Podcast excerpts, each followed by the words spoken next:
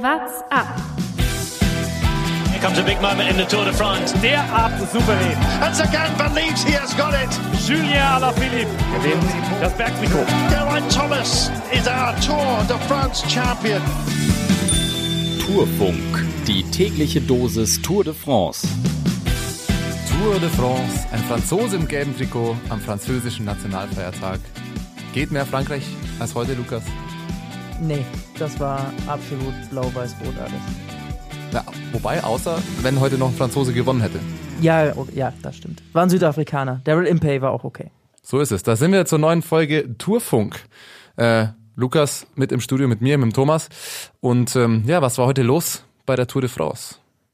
Es gab ähm, nicht viel. Es gab eine Ausreißergruppe und die hat das Ganze unter sich ausgemacht. Also es war relativ schnell klar, dass heute 14 Fahrer für den Sieg in Frage kommen und Daryl Impey war der stärkste. So Und- einfach ist es. Ja, er hat lange gekämpft, war eine anstrengende Tour für ihn, sehr fleißig, sehr starker Antritt heute, wobei die allerletzten Meter für ihn verhältnismäßig dann fast schon einfach waren vielleicht. Da hat sein Gegner dann relativ schnell aufgegeben. Hat relativ schnell eingesehen, okay, das hat keinen Sinn gegen den Daryl. Der ist zu schnell. Und das Ganze, wie wir schon gesagt haben, am französischen Nationalfeiertag. Und an so einem Tag wie heute geht natürlich auch unser kultureller Blick auf die französische Geschichte.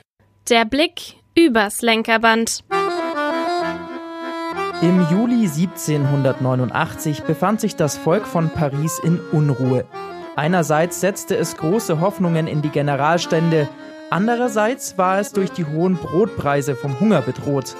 Am 14. Juli eskalierte die Unzufriedenheit. Eine bewaffnete Menschenmenge belagerte die Bastille, um an die dort gelagerten Munitionsvorräte zu gelangen. Dieser Tag gilt als Beginn der französischen Revolution. Der Ursprung des Nationalfeiertages ist aber eigentlich der 14. Juli 1790, ein Jahr später, der Tag des Föderationsfestes.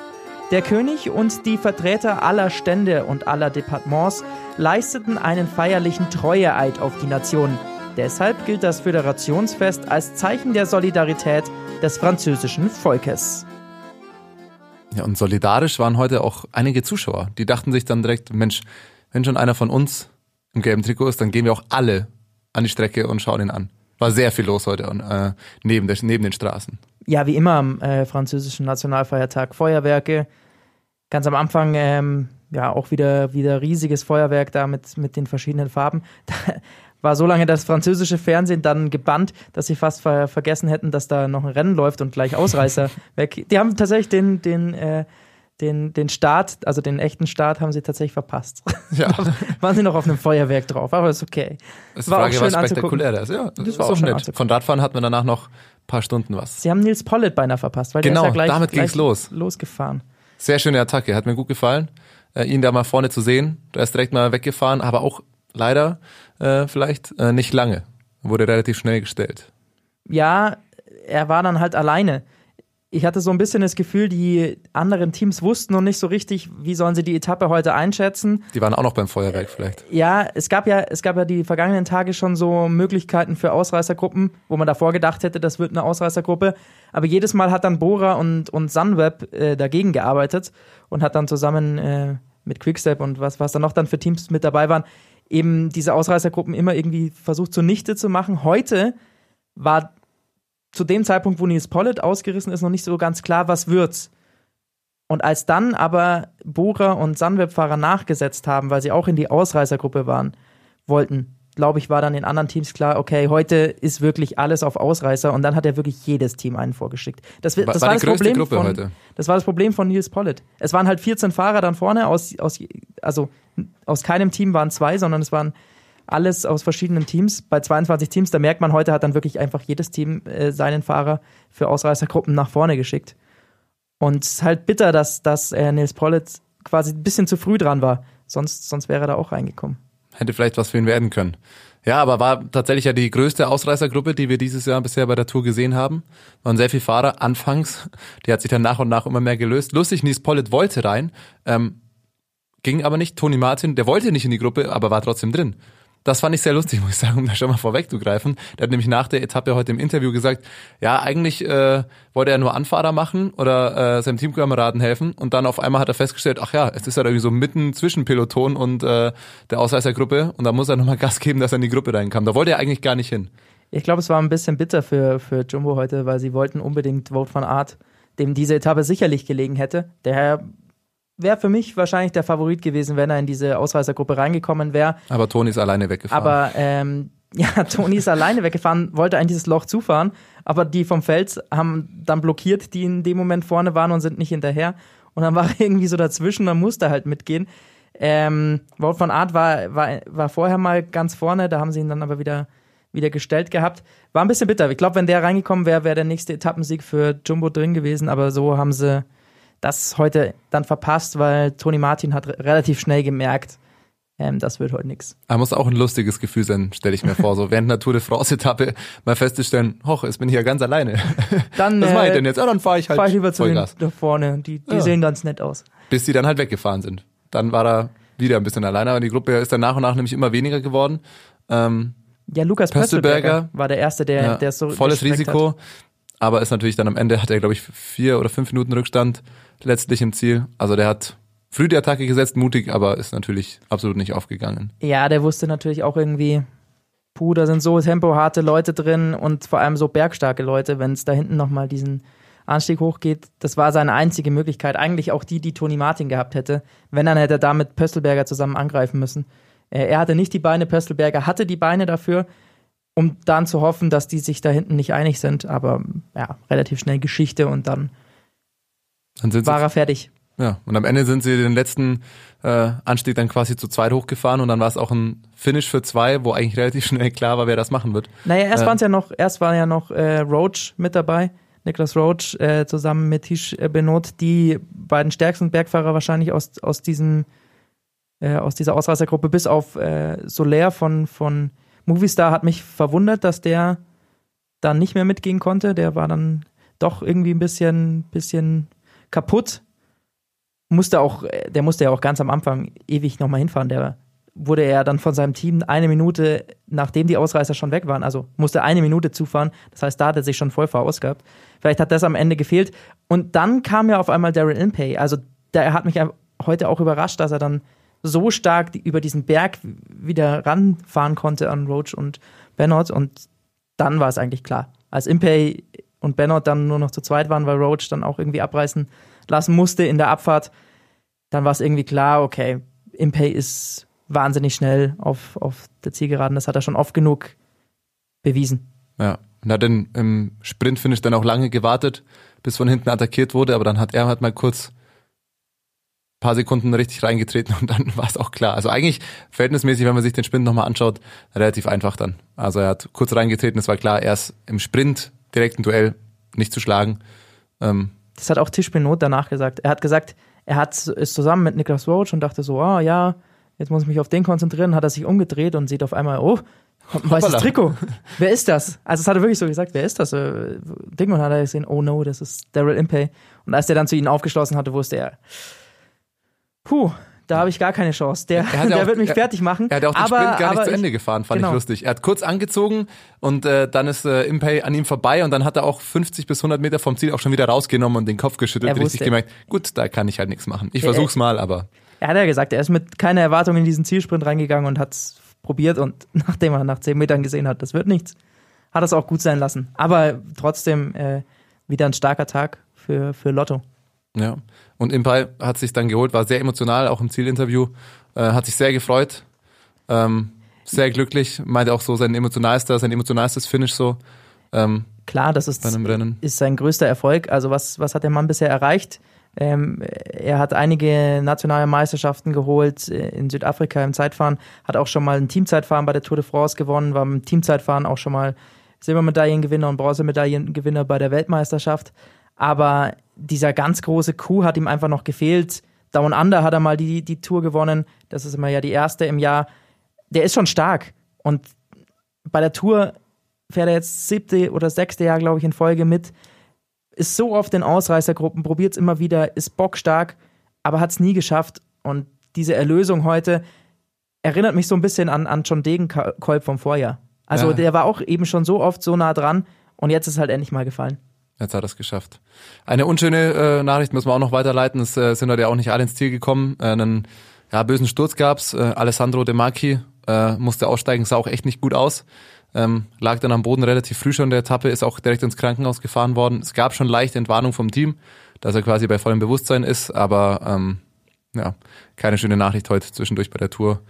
Ähm, drückt man aus. natürlich die Daumen, dass da hoffentlich keine, dass er bald wieder auf dem Weg der Besserung ist. Gestern noch in gestern noch äh, im, in der Ausreißergruppe dabei, Zweiter am Ende. Und dann äh, heute bitter, So schnell. kann einem leid tun. Absolut. Beziehungsweise ähm, Zweiter war, wurde nicht, er wurde dann noch überholt, aber er war lange Zeit eben da mit vorne dabei. Und dann schauen wir dann mal sonst noch drauf, was heute bei der Etappe sonst noch besonders auffällig nach oben oder nach unten war. Ausreißer und Ausrutscher.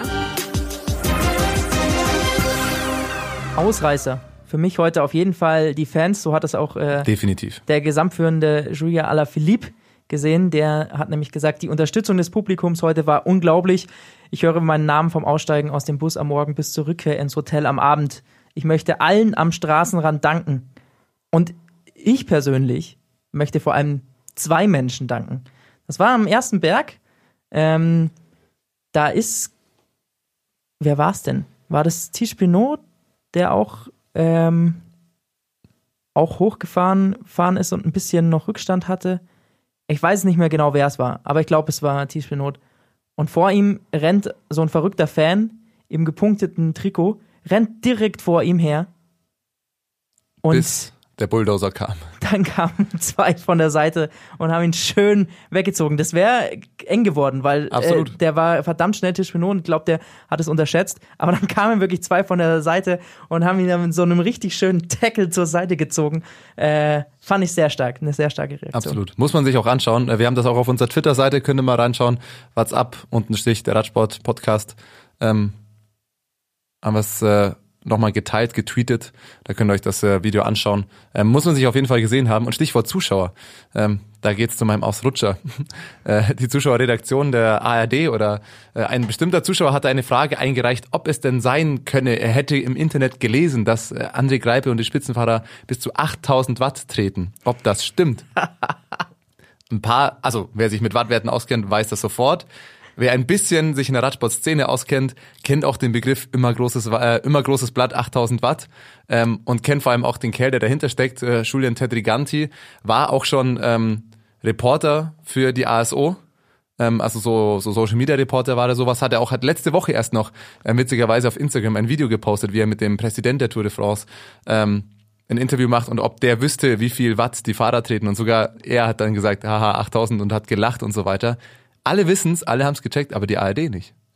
Die ARD dachte, das meint wirklich irgendwer oder hat nicht gecheckt, dass dieser Kerl, Julian Tetriganti, die seit Tagen übrigens schon, hat das auch gestern, vorgestern immer mal wieder versucht, eine Frage einzufliegen und heute hat die äh, ARD diese Frage mit aufgenommen. Selbst Marcel Kittel, der die Frage beantworten musste, konnte sich das Lachen da nicht verkneifen.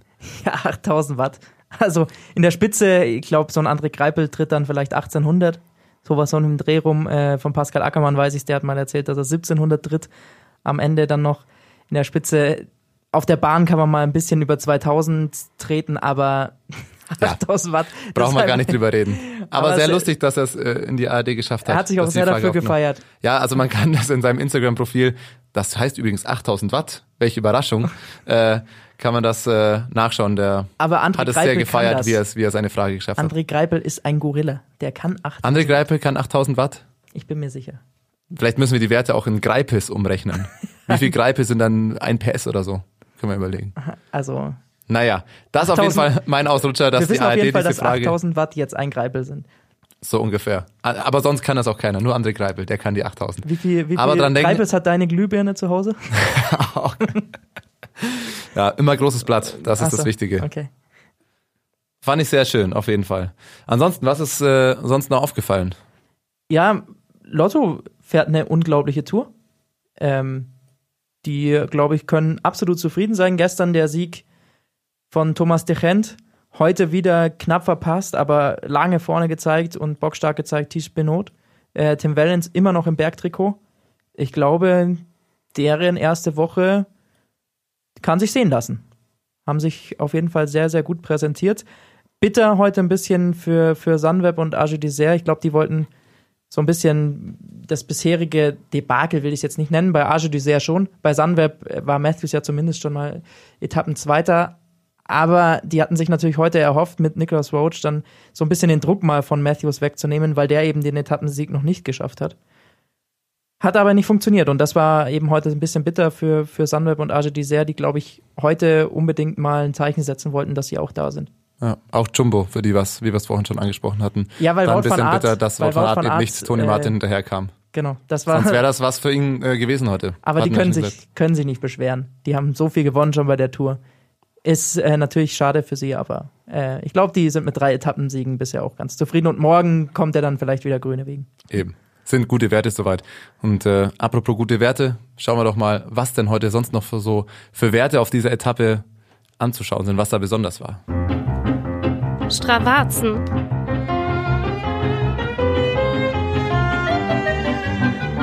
Ja, die Stravazen, die gehören heute natürlich dem Etappensieger. Daryl Impey ähm, hat seine Fahrt äh, zum Etappensieg heute schon auf Strava hochgeladen. Ähm, und da haben wir zwei Auffälligkeiten, die mir aufgefallen sind. Das ist einmal das Segment, das war den letzten äh, Anstieg hoch. Das ist äh, ja, ein Berg, äh, 3,7 Kilometer sind das mit durchschnittlich 7% Steigung, also 250 Höhenmeter, die es darauf geht. Ähm, hat er sich heute äh, den, die, den Platz an der besten Liste gesichert. Ähm, vor allem auch in deutlichen Abständen zu den anderen. Immerhin nochmal mit einer Geschwindigkeit von 23,2 kmh, 1570 Wamm, da den Berg rauf. Ähm, hat zwei Sekunden auf Nicholas Roach und dann kommt schon Oliver Nasen mit fast 20 Sekunden dahinter. Und dann sind dann wirklich, dann gehen die Abstände da bis auf ein, zwei Minuten zu den anderen Fahrern darunter. Da hat er echt wirklich äh, stark, sich stark äh, präsentiert an den Berg hoch.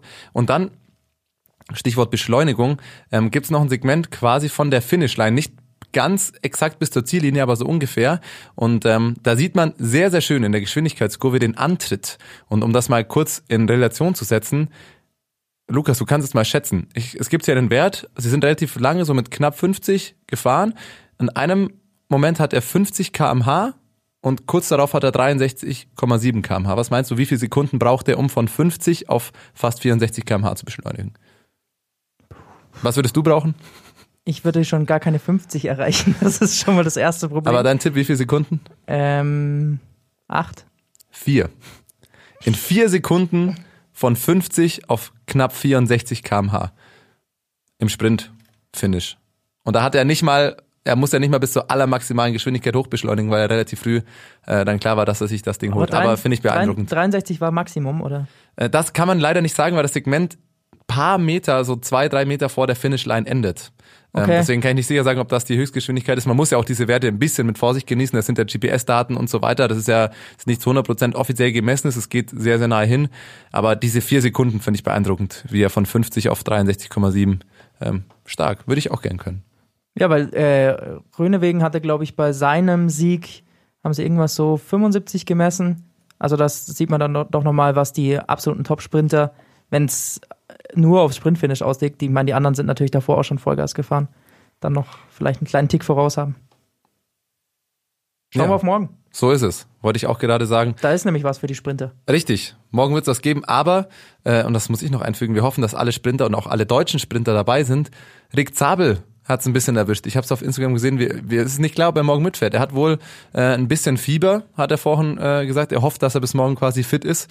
Ähm, Wäre, glaube ich, für alle Zuschauer, äh, gerade für die Deutschen und für alle Instagram-Zuschauer, sehr schade, wenn die Tour ohne Rick Zabel weitergehen muss. Da drückt man natürlich die Daumen und äh, wünschen gute Besserung. Ja, er hat so Eine ein Tour ohne den Löwen wäre auch keine Tour. Es wäre äh, sehr schade aus deutscher Sicht. Und er hat so ein bisschen das Glück, wenn man das in dieser Situation überhaupt sagen darf, ähm, dass halt am Tag danach Ruhetag ist. Also wenn er irgendwie schafft, sich über diesen Tag morgen drüber zu retten, über diese 217 Kilometer, ähm, dann hat er einen Tag, um sich auszuruhen. Vielleicht hilft das ja, dann wieder fit zu werden. Also vielleicht doch, doch noch die Möglichkeit, drin zu bleiben. Ansonsten morgen, ähm, ja, es ist schon was für die Sprinter. Es sind zwar so sind vier Bergwertungen drin, eine der vierten Kategorie, drei der dritten.